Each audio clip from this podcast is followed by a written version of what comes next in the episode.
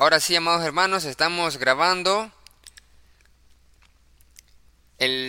la meditación del Círculo de Oraciones Perspectiva Espiritual con la temática las cinco cualidades fundamentales. ¿Cómo? Las cinco cualidades fundamentales que debe de construir y edificar un cristiano que desea ser más espiritual cinco cualidades fundamentales de un cristiano que desarrolla su espiritualidad. Recordemos lo que dijo el apóstol Pablo, pero el espiritual, el espiritual discierne todo y lo comprende a un nivel espiritual.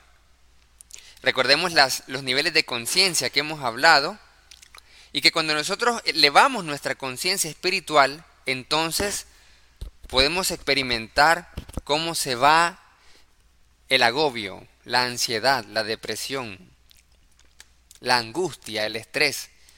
Entonces, vamos a animarles a todos los hermanazos que puedan, como siempre, compartir el link para que más hermanos puedan anexarse con la ayuda del Señor.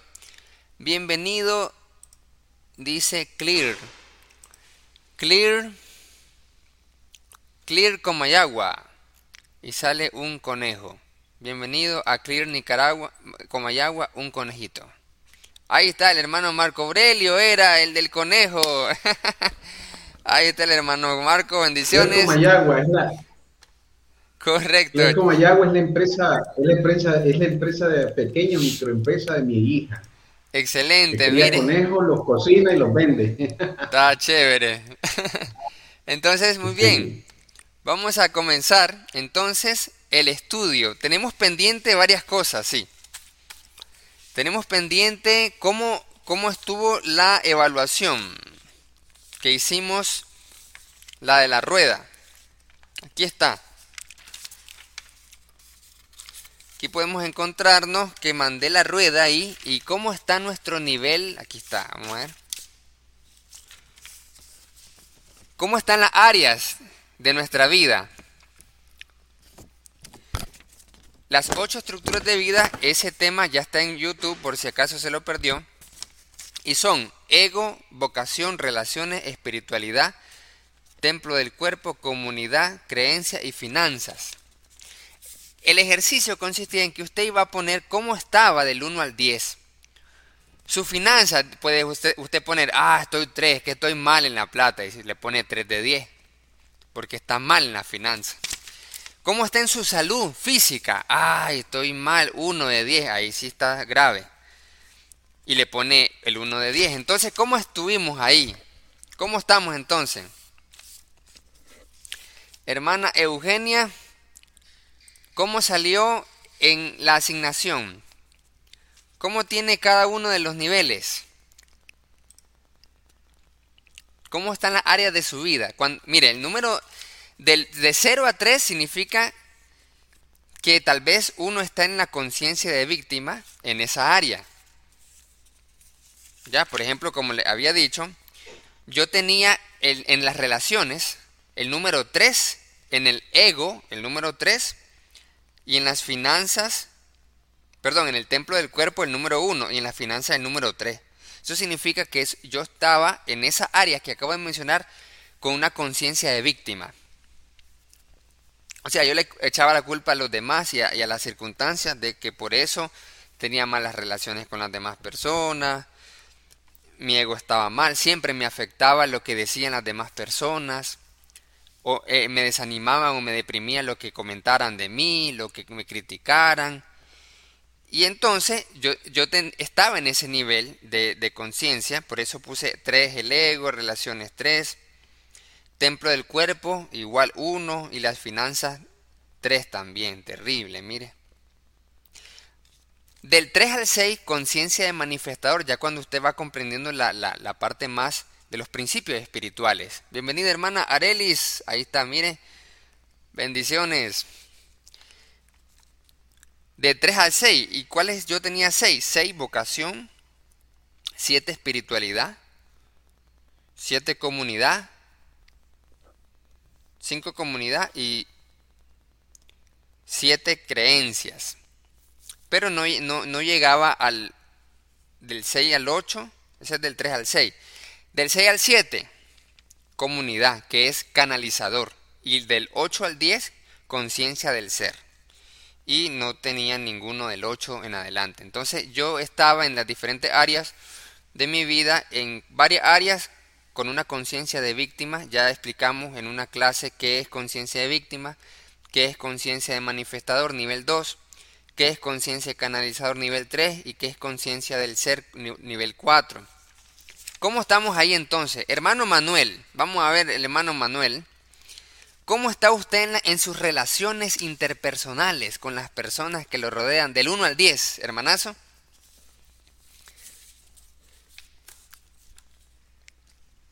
Ocho, hermano. Está en 8, excelente, mire, está bien. Eh, eh, tiene una conciencia de canalizador entonces en el nivel 8. Como en, las relaciones. En las, relaciones las lleva muy buenas, mire qué chévere. Hermana Areli, ¿cómo, ¿cómo está del 1 al 10 su vocación, su parte laboral, su, su parte profesional? Del 1 al 10, ¿cómo va? Eh, ah, mire. Un 9. Un 9 de 10, eso está excelente, un 9 de 10. Bárbaro, mire. Está en la conciencia del ser. Mire qué chévere. Vamos a preguntarle entonces ahora a la hermana, a la hermana Eugenia.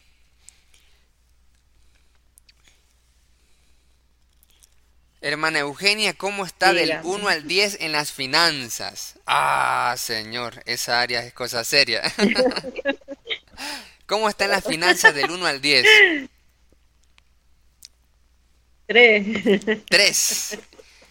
Está en el nivel 3 de las finanzas, o sea, dentro de la, de la, de la etapa 1, de la conciencia de víctima. Mire, y esta, esto lo que estamos hablando es cuestión de mentalidad, de conciencia. Y sí, nuestra mentalidad y conciencia afecta a todas las áreas que hemos visto. Afectan nuestras finanzas, afectan las relaciones con las demás personas, afectan nuestra propia gestión de nuestra propia salud, eh, todo. Ya, entonces hay que ver bien este enfoque, ¿no? Lo espiritual no es solo las cosas de la iglesia, y cuando me voy de la iglesia ya otra vida, no. O sea, todas las cosas, nuestra espiritualidad abarca todas las áreas de nuestra vida. Entonces, si no expandimos nuestro nivel de conciencia, vamos a estar fallando en las diversas áreas. Entonces, esta tarea, hermanazo, era para que, usted... ¿Cómo dice? ¿Cómo dijo, no, que yo tenía en relaciones. ¿Correcto? 10. 10 en relaciones. Finanzas 3. Entonces significa que usted se lleva súper bien con todos. 10 de 10 en relaciones. Eso está chévere. bueno. Me llevo muy bien con la mayoría de la gente normal, pues. ah, entonces ahí hay que, mira, hay que mejorar esa evaluación. Hay que mejorar esa evaluación porque ya yo puedo decir, Estoy 10 de 10 con mi esposa y con mi hijo, pero me llevo mal con los otros hermanos, con los otros tíos, con los otros, entonces no estoy bien al 100%. Entonces hay que ver bien eso, de las relaciones, de la vocación, del ego y todo lo demás. Entonces, esa era la tarea. Esta es la tarea para que usted mismo se evalúe cómo está en la área de su vida y que nos demos cuenta que debemos de expandir nuestra conciencia en una de esas áreas.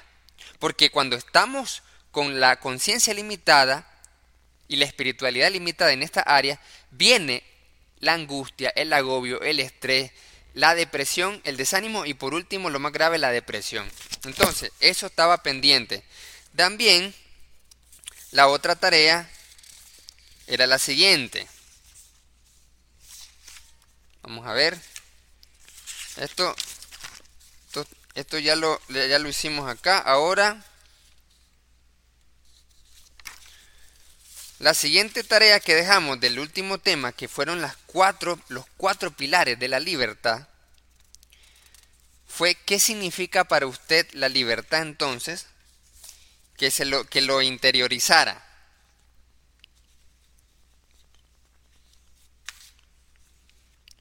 Entonces vamos a preguntarle a nuestro hermano, a nuestro hermano, vamos a ver, a nuestro hermano Luis. Hermano Luis, ¿qué significa la libertad con base en lo que estuvimos hablando el día anterior y de lo, de lo que usted también lo ha interiorizado ese concepto. El concepto de la libertad es hacer la voluntad de Dios de acuerdo a sus mandamientos, porque si no queremos hacer nuestra propia voluntad, caemos en libertinaje. Entonces es hacer la voluntad de Dios, obedecer en todo y guardar los mandamientos. Excelente, muchas gracias hermano Luis. Y también habíamos hablado de que nos, Dios nos hizo libres y por esa razón es que vamos a responder ante el justo juicio de Dios. Si no tuviéramos libertad, el juicio de Dios no fuera justo. ¿Por qué? Porque las acciones que cometiéramos fueran culpa, ¿verdad? De nuestra genética, lo, lo que otros no hicieron, entonces como el otro me hizo tal cosa, entonces yo soy así y al final soy un inocente. No, no es así, sino que la palabra nos muestra claramente que no importa si en, el, en pueblo, en, el, en un pueblo lejano, en África, no existía la iglesia de Cristo y, y, nadie que le predicara el Evangelio, sino que conocían solo cosas antiguas, igual viene el justo juicio de Dios para ellos y, son, y van a responder ante Dios. Entonces, ¿por qué? Porque hay una libertad de conciencia. Entonces, eso estábamos hablando el día anterior. ¿Y cuáles eran los, los pilares? ¿Cuáles eran los cuatro pilares de la libertad? ¿Cómo, cómo estamos con esos apuntes? Hermano José Avilés, ¿cuáles son los cuatro pilares que estuvimos hablando? En mi apunte están los, los cuatro pilares. Uno es la autodisciplina. Bárbaro, excelente, hermanazo. Continúe. La otra. Segundo, la autorresponsabilidad. Tercero, conciencia propia. Y la cuarta, sabiduría espiritual. Ah. Excelente, hermanazo. Muy bien. Ahí está. Eso era lo que estuvimos hablando hace 15 días. Y excelente que tomemos apuntes, porque de esa forma vamos a desarrollar el conocimiento y la comprensión. Entonces, con esas cuatro, con esos cuatro elementos, con esos cuatro pilares, uno va a ejercitando la libertad. Ahora, caemos a la clase de hoy. Las cinco cualidades fundamentales. Algunas cosas se relacionan, otras cosas no. Cinco cualidades fundamentales para que un cristiano desarrolle su espiritualidad. Muy bien, comenzamos. Primera cualidad, amados hermanos. La primera cualidad es el poder de la intención consciente. El poder de la intención consciente. ¿Cuánto han escuchado hacer las cosas con intencionalidad? o ser intencional. Yo lo he escuchado muchas veces, sobre todo cuando estaba en Vica y después egresado de Vica. El ser intencional. ¿Qué significa ser intencional?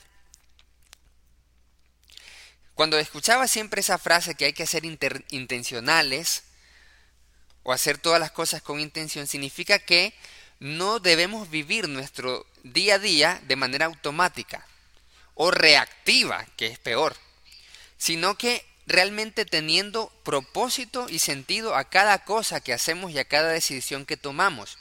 Eso sería vivir con intencionalidad, que cada que cada cosa, que cada aspecto, que cada decisión, que cada conducta tenga una intencionalidad.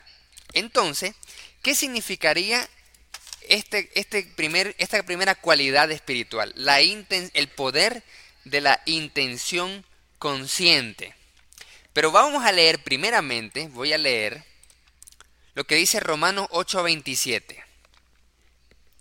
Romanos capítulo 8, verso 27, pero vamos a ver algo muy interesante acá. Desde el 26. Romanos 8, 26 al 27, y dice así, y de igual manera el Espíritu el Espíritu Santo, hablando, nos ayuda en nuestra debilidad. Pues que hemos de pedir como conviene, hablando de la oración, de nuestra comunicación con el Padre. No lo sabemos, pero el Espíritu mismo intercede por nosotros con gemidos indecibles.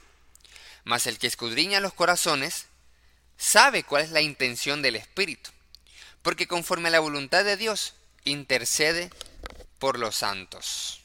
Palabra del Señor. Mire qué interesante este versículo y hay que analizarlo bien para, para encontrar algunas claves de lo que estamos hablando acá. Tenga presente esto porque vamos a irnos a otro versículo para devolvernos a Romanos 8, 27 al 26. En Romanos 8, 26, 27 dice que Dios conoce la intención del Espíritu Santo. Pero preguntémonos lo siguiente, si Dios conoce la intención del Espíritu, ¿conoce la intención de nuestro Espíritu? O sea, de nosotros mismos. Por supuesto que sí. Claro que sí. ¿Por qué? Porque el versículo 27 dice que el que escudriña los corazones. Así que Él conoce nuestras intenciones. ¿Cuál es nuestra intención? Téngalo pendiente eso mismo y ahora nos vamos a Hebreos. Hebreos capítulo 4 verso 12 dice así, porque la palabra de Dios es viva y eficaz, y más cortante que toda espada de dos filos, y penetra hasta partir el alma y el espíritu, las coyunturas y los tuétanos. ¿Hasta dónde penetra la palabra de Dios? Hasta el espíritu, el espíritu es lo más hondo. Las coyunturas y los tuétanos, y discierne los pensamientos y las intenciones del corazón. Ahí está. El verso 27 de Romanos dice que el Señor escudriña nuestros corazones, examina y conoce todas nuestras intenciones. Y lo que dice Hebreos es que la palabra provoca que haya un impacto en nuestras intenciones. Todos tenemos intenciones. Lo que sucede es que a veces no estamos conscientes de cuáles son nuestras intenciones. Mire lo que dice el versículo 26. ¿Qué vamos a pedir? No sabemos. Muchas veces no sabemos qué vamos a pedir porque no tenemos conciencia de nuestras intenciones. Pero Dios sí sabe cuáles son nuestras intenciones. El problema es que nuestras intenciones, al ser inconscientes, yo no conozco cómo estoy, qué estoy pidiendo y no sé cómo estoy actuando porque tengo intenciones que no sé, pero las tengo ocultas. Entonces, el Espíritu Santo dice acá que escudriña nuestros corazones, conoce las intenciones de nosotros. Y como Él conoce las intenciones de nosotros, muchas veces nuestras intenciones no se alinean a la intención del Espíritu Santo. Y por eso Él tiene que intervenir para poder suplicarle al Padre Celestial. Porque nosotros no tenemos idea. Pero ¿qué pasa con nuestra evolución espiritual? Preguntémonos lo siguiente. Aquí dice que el Espíritu Santo intercede por nosotros porque hemos de pedir como conviene, no lo sabemos.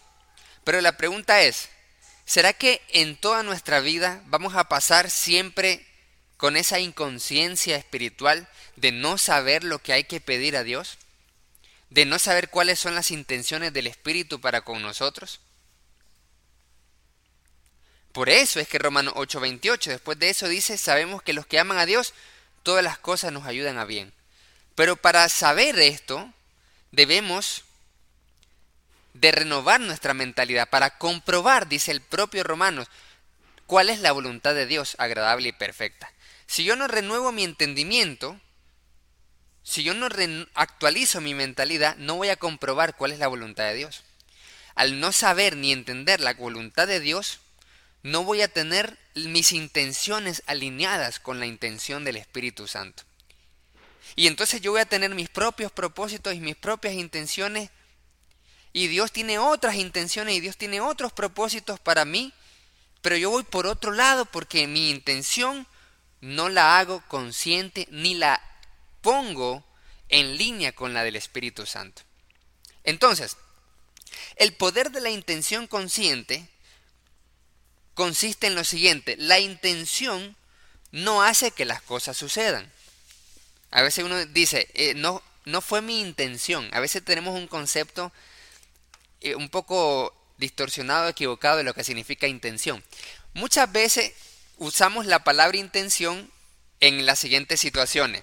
Cometemos un error, fallamos o ofendemos a alguien, ¿cierto? Y decimos, discúlpame, perdóname, no fue mi... ¿Cuál es la palabra que utilizamos? No fue mi intención. No, no fue mi intención. Eso es lo que decimos. Pero ¿qué significa la intención? La intención consciente proporciona la vibración para poder disponer. La intencionalidad es tener un propósito claro y definido, es tener un objetivo. No provoca nada todavía, pero sí provoca el estar dispuestos a algo. La intención nuestra no provoca acción. Porque no, no podemos confundir, porque uno dice, tenía la intención. Esa es la otra, la otra situación que utilizamos la palabra intención. Primero, ofendo a alguien y le digo, perdón, no fue mi intención. Pero luego, en otras circunstancias, decimos, hermano, ¿qué me le pasó? Que no se pudo congregar, no vino a adorar a Dios. Es que me pasó esto y lo otro, pero tuve la intención de qué? De venir. O tuve la intención.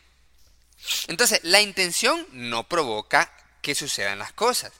Porque ya sabemos de que uno puede tener la intención de algo y nunca hacerlo. Y decir, tuve la intención, pero no vine, no lo hice, no lo logré, no lo cumplí. Solo tuve la intención. Es cierto.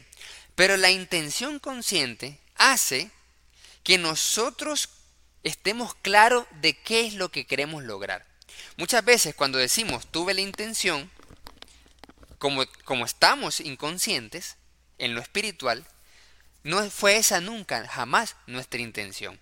Es cierto que lo que decimos nosotros es que tuvimos la intención de congregarnos o tuvimos la intención de hacer esto o aquello, que al final no hicimos, pero la intencionalidad consciente más bien es una puerta abierta a la disposición para hacer algo. Es decir, el que tiene una verdadera intención termina ejecutando lo que tiene de intención. Así que la primera cualidad, amados hermanos, para desarrollar la espiritualidad es estar conscientes de cuáles son nuestras verdaderas intenciones. ¿Cuál es mi intención? Verificar si mis intenciones se alinean a la intención del Espíritu Santo. Porque Hebreos me dice que la palabra me ayuda para discernir las intenciones de mi corazón. Esa es la eficacia de la palabra de Dios. ¿Se encuentra usted confundido, aturdido, de que no sabe qué hacer o qué es lo que quiere? Hace poco yo, yo estaba compartiendo eh, con, una hermana, hace poco estaba compartiendo de que no, no, sabía qué, era lo que quería. ¿Qué era, qué era lo que deseaba? ¿Qué, ¿Qué es lo que quiere lograr usted? Le preguntaba. Porque estaba comprometida en varias cosas, y, al final no abarca nada, o sea, no cumple nada en, en, porque quiere buscar muchas cosas, abarcar muchas cosas. Entonces quería estar eh, eh, en un instituto, quería estar en la iglesia, quería estar en esto y lo otro, pero muchas veces descubrimos de que actuamos así porque no sabemos decir no, sino que seguimos la corriente de las personas, muchas veces para encajar o tener aceptación. Y no sabemos decir no si no decimos sí a todos cuando nos animan o nos motivan algo porque no tenemos ninguna intencionalidad en nuestra vida, porque no tenemos ningún propósito, ningún enfoque y ninguna meta ni siquiera. Entonces, el poder de la intencionalidad consciente, que es la primera cualidad, es definir conscientemente cuáles son mis intenciones. ¿Qué es lo que quiere usted en la vida? ¿Qué es lo que quiere lograr? ¿Qué es? ¿Cuál es su intención? Porque no podemos engañarnos a nosotros mismos. Por eso la palabra de Dios nos ayuda a tener la conciencia de, de nuestras intenciones. Porque dice que discierne las intenciones de nuestro corazón. No, ah, no, no, nos, nos ayuda a florecer esa intención, a darnos cuenta, a tener conciencia de cuál es la intención. Mm, esta es mi intención. Esto es lo que realmente quiero. Y yo termino demostrando cuáles son mis verdaderas intenciones con mi actuación. Y muchas veces no con lo que decimos, sino con lo que actuamos y con la forma en cómo reaccionamos. Pero ¿qué? Vivimos de manera inconsciente nuestras intenciones. Entonces, la primera cualidad es el poder de la intención consciente. Darnos cuenta de cuáles son nuestras intenciones para abrir nuestra disposición a actuar en la misma línea de la intención del Espíritu Santo. De forma tal que mediante la palabra, al escudriñar nuestras intenciones, podamos alinearnos a la intención del Espíritu Santo. Para que ya no seamos niños en lo espiritual, sino maduros en lo espiritual y que el Espíritu Santo nos pueda desarrollar nuestro carácter cristiano. Eso es lo primero entonces, el poder de la intención consciente, no ser reactivos, no vivir la vida pasándola. A veces nosotros saludamos a los hermanos, bendiciones, ¿cómo está? ¿Cómo se siente? Aquí pasándola. O sea, la vida le pasa por, por, por, el, por él. Está, el tiempo le pasa por encima y la vida le pasa por encima porque porque no tiene ninguna intencionalidad para su vida, para la familia, para la iglesia, para, para los propósitos. No, no existe eso. Y muchas veces cuando no hay esa intención consciente, vive el estado de víctima, la conciencia número uno. Muchas veces la conciencia de víctima es una persona que no tiene intencionalidad, no tiene ninguna intención. Y si tiene intenciones, es inconsciente de las mismas. La número dos entonces, la segunda cualidad la segunda cualidad es la siguiente.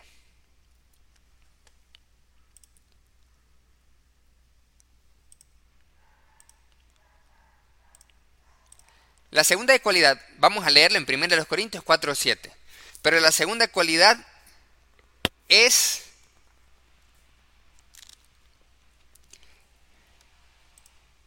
una buena actitud para recibir le llamamos el sí sagrado. ¿Cómo es eso? ¿Qué significa eso? La actitud con la cual recibimos todas las cosas. Preguntémonos, esta es la segunda cualidad, el sí sagrado. ¿De qué se trata? Antes de ver de qué se trata, les quiero hacer una pregunta, amados hermanos. Cuando usted recibe algo, por ejemplo, ¿qué cosa, hermano? Lo que sea.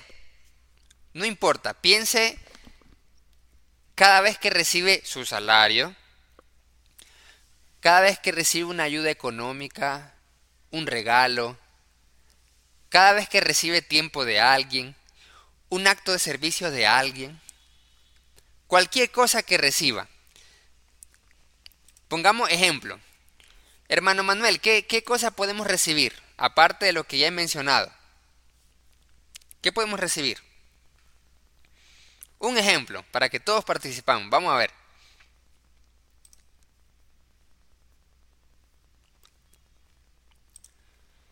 Vamos a recibir, hermano, un regalo, vamos a recibir este, una buena noticia. Ahí está. Ahí están los dos ejemplos. Un regalo, una buena noticia. Hermana Eugenia, ¿qué podemos recibir? Cualquier cosa. Un ejemplo. una bendición física o monetaria. Algo más específico. Una ayuda económica. Ahí está. Hermana pues. Juanita está ahí, ¿verdad? Algo que podemos recibir. Sí.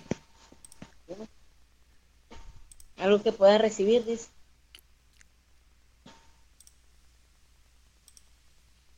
Nada. Ajá, qué, hermana. Qué bendición. Hermana Juanita. título. Ejemplo de algo que pueda recibir.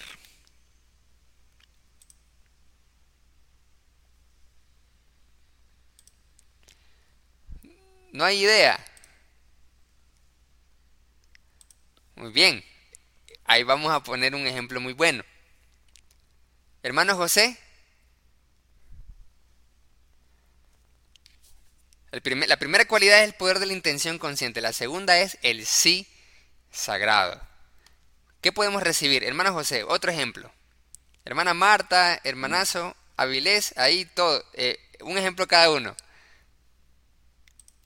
Eh, podemos recibir los que están trabajando su salario. Excelente, muy bien. Faltan dos ejemplos más. Ahí está, recibo a mi salario. Muy bien. ¿Qué más?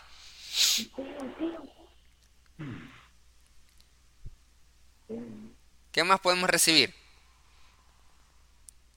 Un regalo, hermano. Correcto, muy bien. Como dijo el hermano Manuel, un regalo. ¿Qué más podemos recibir? Una ayuda económica. Ayuda económica, muy bien. Hermano Marco Aurelio, ¿qué podemos recibir?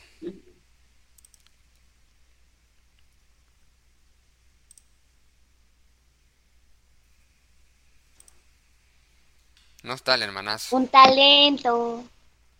Un talento. Ahí está, hermano Marco, un ejemplo. ¿Qué podemos recibir? Aparte de lo que ya vimos. Está apagado el micrófono. No se oye. Recibir salud. Recibir salud. Correcto. Hermana, hermana Claudita. Recibir salud. Sí. Recibir salud. Muy bien. Hermana Claudita. Eh, recibir los alimentos. Recibir el alimento. Hermana Elia. Hermano Luis. Los últimos dos ejemplos. ¿Qué podemos recibir? Parece raro, ¿verdad? Esta parte y, y- y decirme qué tiene que ver con el tema o con, lo- o- o con la espiritualidad. Recibir las buenas nuevas. Ahí está, recibir el evangelio, la palabra de Dios. Muy bien, Recibir. hermana Elia. Recibir las buenas nuevas. Muy bien.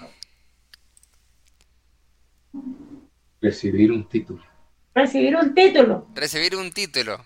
Ahí está, muy bien. ¿Por qué pusimos estos ejemplos? Estos ejemplos son para que podamos eh, primero traer a la conciencia de todas las cosas que podemos recibir. Entonces ya usted se ubica, ok, yo recibo esto y recibo lo otro. C- casi en la iglesia no hablamos de recibir. Lo que normalmente nosotros escuchamos es, es mejor dar que recibir, ¿cierto? Así que no, no estamos mucho pensando en recibir, ni hablamos de recibir. Solo estamos hablando de que hay que dar, ¿cierto? Hay que dar y hay que dar porque es mejor dar que recibir. Pero, ¿cuál es la actitud que tenemos nosotros cuando recibimos? Porque sí, escuchamos siempre que mejor, es mejor dar que recibir. Pero como muchas veces no he escuchado una guía espiritual de cómo recibir, nosotros muchas veces recibimos mal recibimos con malas actitudes o con una mala disposición las cosas, todas esas cosas que recibimos. Y vamos a leer 1 los Corintios capítulo 4 verso 7. Dice así, porque ¿quién te distingue? ¿O qué tienes que no hayas recibido? Y si lo recibiste, ¿por, te- ¿por qué te glorías como si no lo hubieras recibido? ¿Qué nos está diciendo aquí la palabra de Dios? La palabra nos está diciendo una actitud para recibir todas las cosas. En primer lugar, todo lo que tengo lo he recibido. Esa es la primera actitud del sí sagrado. Y cuando hablo de sí sagrado, significa la buena actitud de aceptar que todo lo que tengo, sí lo recibí. Eso me quita completamente la mentalidad de yo lo logro, es por mí, es por mi esfuerzo, es por cuando nosotros vivimos con la mentalidad de yo lo logro, es mi esfuerzo, por mí tengo esto, yo lo conseguí, me lo gané, cuando tenemos esa mentalidad, entonces viene el estrés. Porque muchas veces nosotros nos consideramos merecedores, pero de manera negativa, con mucho orgullo. Por eso nos dice la palabra de Dios acá, ¿qué es lo que tienes que no hayas recibido? O sea, todo lo que tenemos fue recibido. Por lo tanto, no podemos gloriarnos en las cosas, porque todo lo hemos recibido.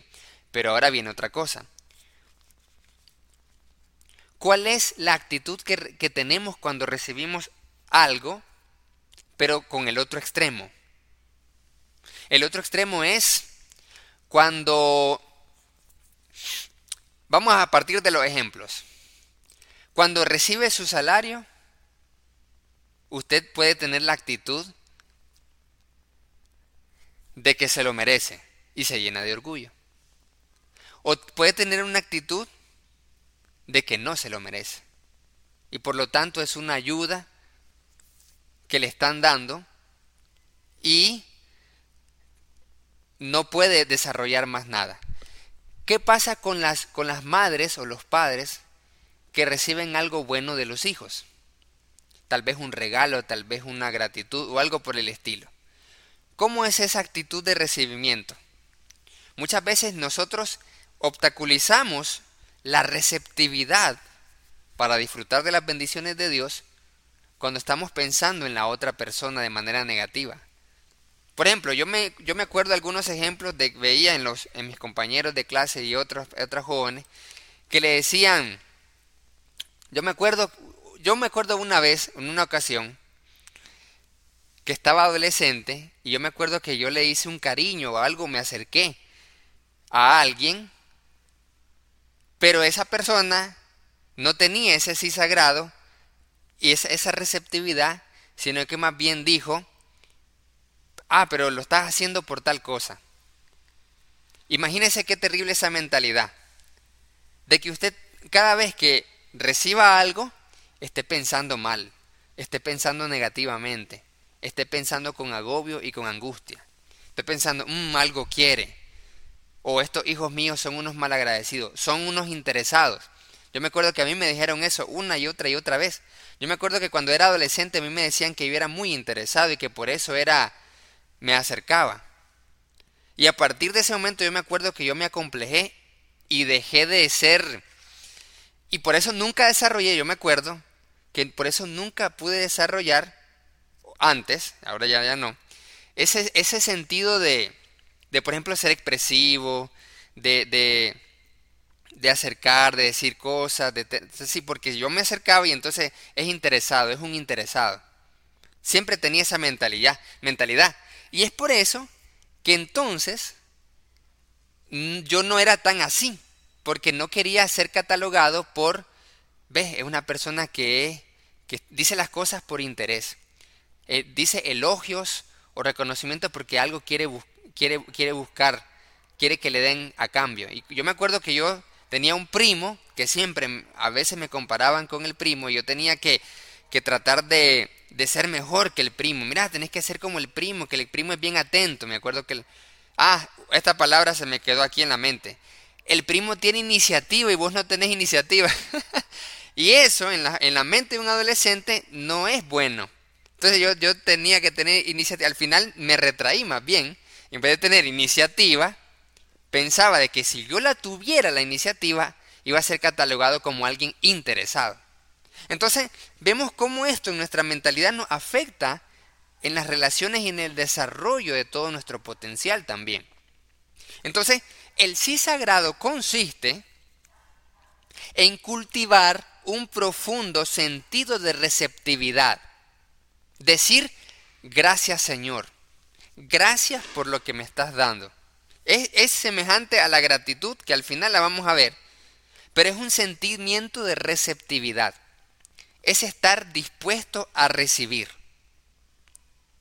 Recordemos que el apóstol Pedro no quería recibir un acto de servicio de parte de Jesucristo. Dijo, no, no, no me vas a limpiar nada.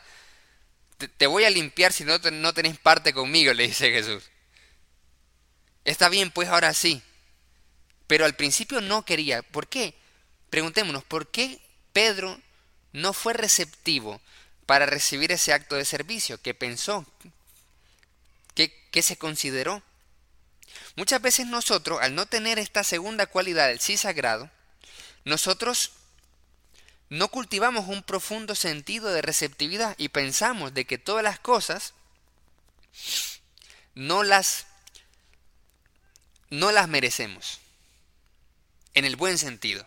Pero la palabra de Dios nos dice que Él nos ha hecho digno, digno de recibir toda bendición espiritual, no por nuestros propios méritos o nuestras propias obras, sino gracias a estar en Cristo Jesús. Cuando no tenemos el sí sagrado, vivimos con lástima. Vivimos entonces, por ejemplo, mendigando ayudas o salarios. Y lo más y lo mínimo, está bien, no hay problema, lo mínimo. Y muchas veces nos afecta recibir. ¿Cuántas, cuántas, cuántas, ¿Cuántos de nosotros nos sentimos incómodos al recibir algo de alguien, por ejemplo? Nada que ver, dice el hermano Arelis. Esa es la segunda cualidad.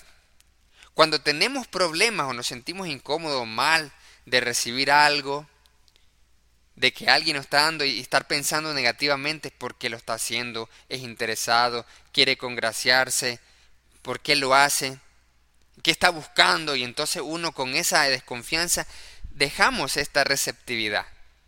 Muchas veces decimos no merezco esto, ¿para qué? Mejor no, lo rechazo.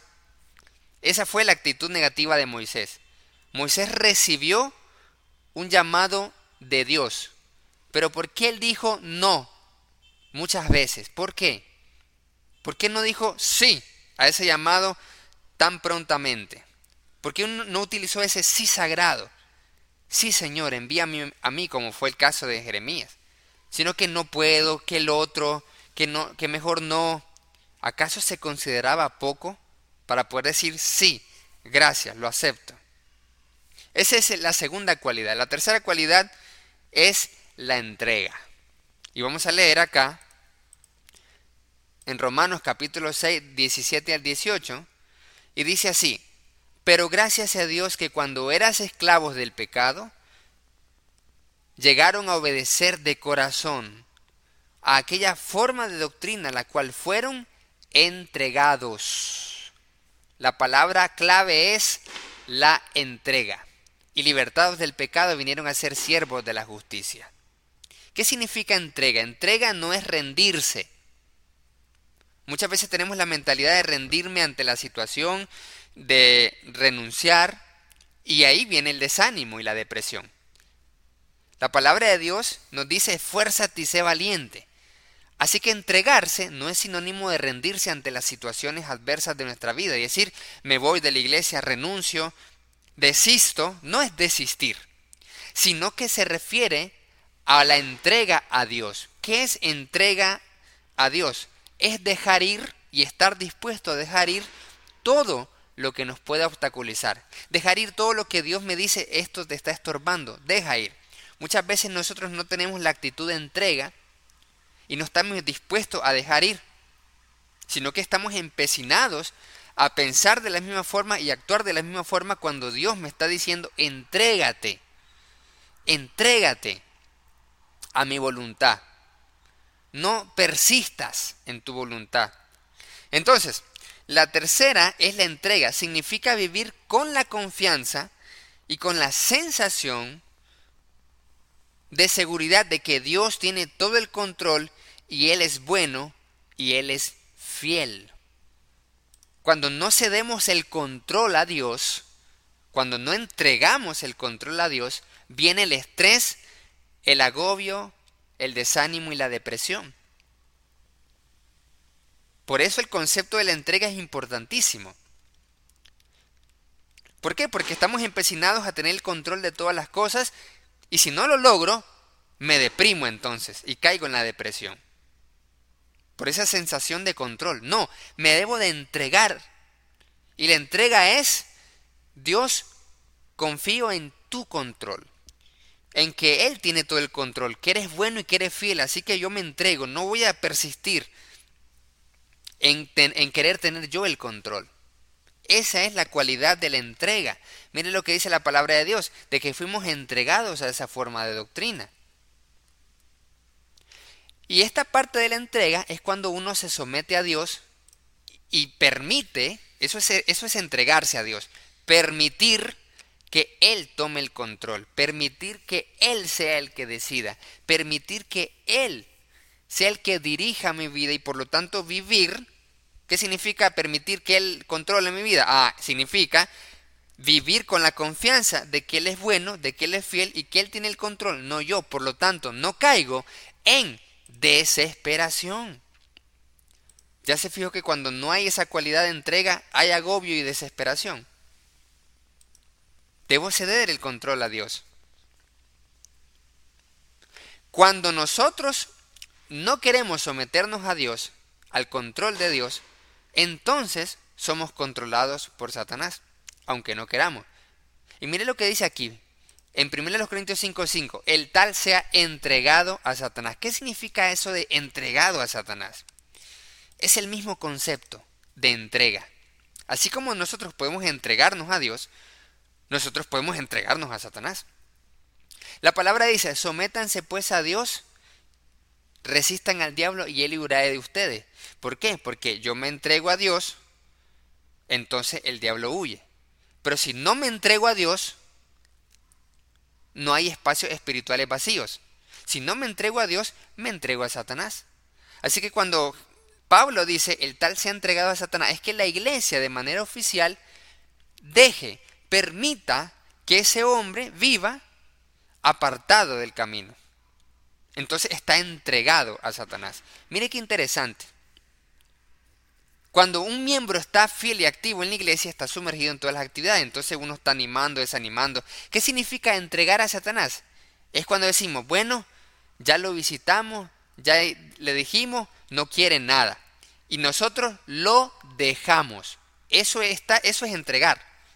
Es permitir, es dejar y ya no, ya no lo visitamos, ya no nos contactamos, ya no lo tomamos en cuenta. Eso es entregar. Entonces, el concepto de la entrega es clave para fundamentar las cualidades de la espiritualidad.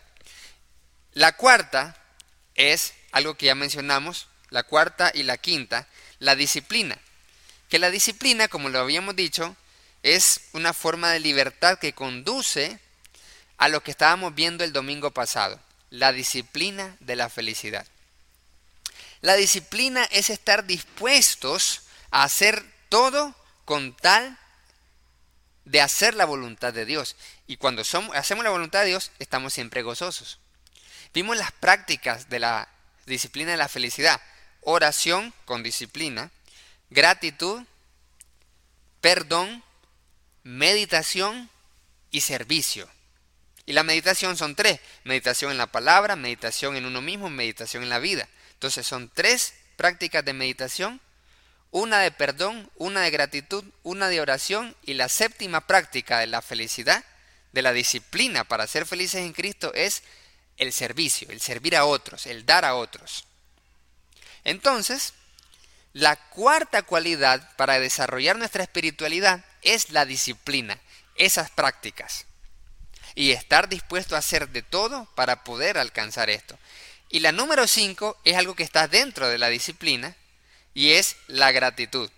Y la gratitud no solo es una práctica, sino es cuando la práctica de la gratitud se transforma o se desarrolla hasta el nivel de tener un espíritu agradecido. Mire lo que dice acá.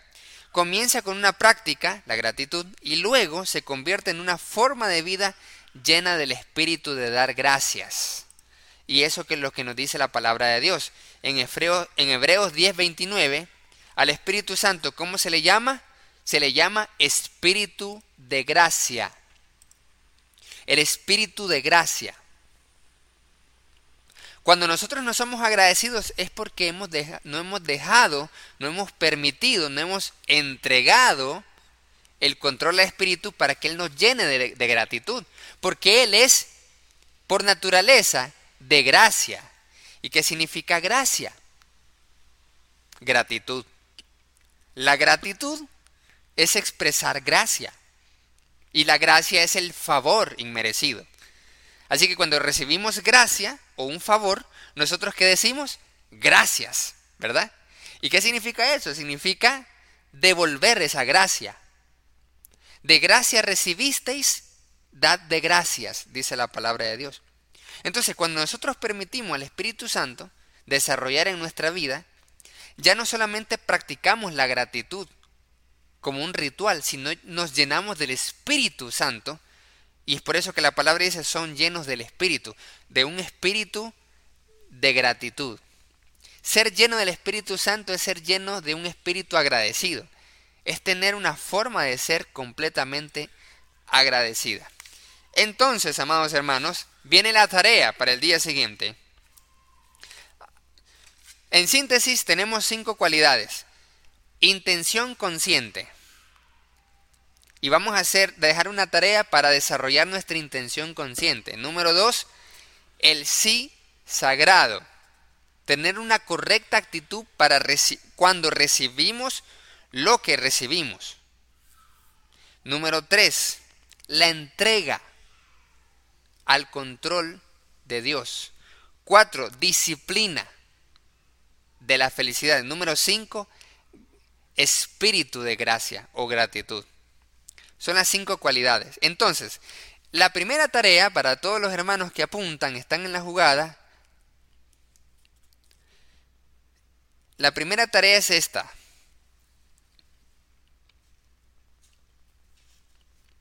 La primera tarea es que usted va a reflexionar sobre su experiencia al practicar la intención consciente. ¿Y qué es la intención consciente? Usted va a escribir su intención para el día de mañana. Así va a comenzar. No vamos a comenzar con, ay, el hermano mencionó acerca de ser intencionales, así que cada cosa que, que haga debe tener una intención, pero de aquí a que me ponga a pensar, eh, lo podemos abrumar, porque es demasiadas cosas. Ahora, hasta para levantarme, tengo que levantarme con intención.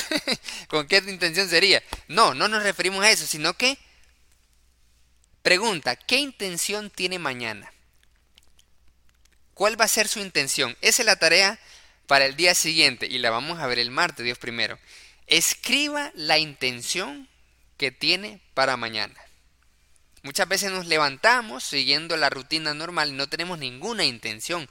A ver, ¿qué quiero hacer hoy en este día? ¿Qué quiero lograr en este día? ¿Qué voy a hacer? ¿Qué me, me propongo a hacer? ¿A ser mejor en, en, en, la palabra de Dios? ¿O voy a, a demostrar gratitud y amor a mi familia? ¿Qué voy a hacer? Nos levantamos y seguimos solo la rutina. Entonces, la primera tarea es escriba la intención que tiene usted para el día de mañana. Y así la vamos a, vamos a vamos a poder revisar. Número 2. Observa a partir de mañana Observa, esto es para tener conciencia, la actitud que tienes y cómo te sientes de todo lo que recibas mañana. Esa es la segunda tarea. Y vamos, vamos a compartir nuestra experiencia el próximo día. La primera tarea ya la tienen, ¿cierto? La primera es, escriba la intención que tiene para mañana. Y número dos, observa o sé consciente por el día de mañana, la idea es que esto lo incorpore siempre, pero la tarea es solo por mañana. La actitud y la forma, mejor dicho, la actitud y cómo se siente de todo lo que reciba. Por ejemplo, la hermana Arelis mañana va a recibir, eh, por ejemplo, si en el trabajo le dice un, el jefe o qué excelente trabajo, o algo por el estilo, o el hermano Manuel la recibe después con una flor. va a comprar una flor, hermanazo. Y entonces, ¿cuál es la tarea? Va a observar cómo se va a sentir, va a ser consciente de cuál actitud va a tomar y cómo se va a sentir cuando reciba todo lo que reciba. Solamente ponga atención. No le estoy diciendo qué actitud deba tomar, no. Solo póngale atención a las actitudes que tenga de manera automática para que se dé cuenta. Estos, son, estos ejercicios, amados hermanos, son ejercicios para desarrollar la conciencia espiritual que tenemos. A partir de mañana entonces, evalúa, observa la forma y la actitud y cómo te sientes cuando recibas algo, lo que sea. Lo que sea. Lo que sea. Esas son las dos, nada más. Muy bien, amados hermanos, ahí tenemos la tarea para el próximo día. Y con todos los fierros. Vamos a el próximo martes avanzar. Ahora vamos a orar. Vamos a hacer las oraciones, amados hermanos. Vamos a hacer las oraciones después del estudio.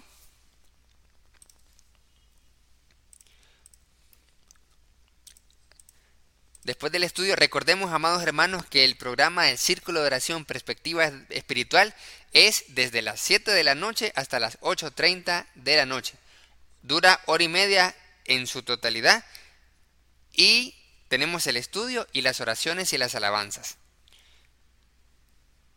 Entonces vamos a rogarle a nuestro hermano Manuel Avilés que pueda orar que pueda orar por la implementación del proyecto Eclesía, los hermanos del staff y la iglesia y las almas que se van anexando para que podamos crecer y glorificar al Señor. Hermano Manuel, con nosotros. Oremos.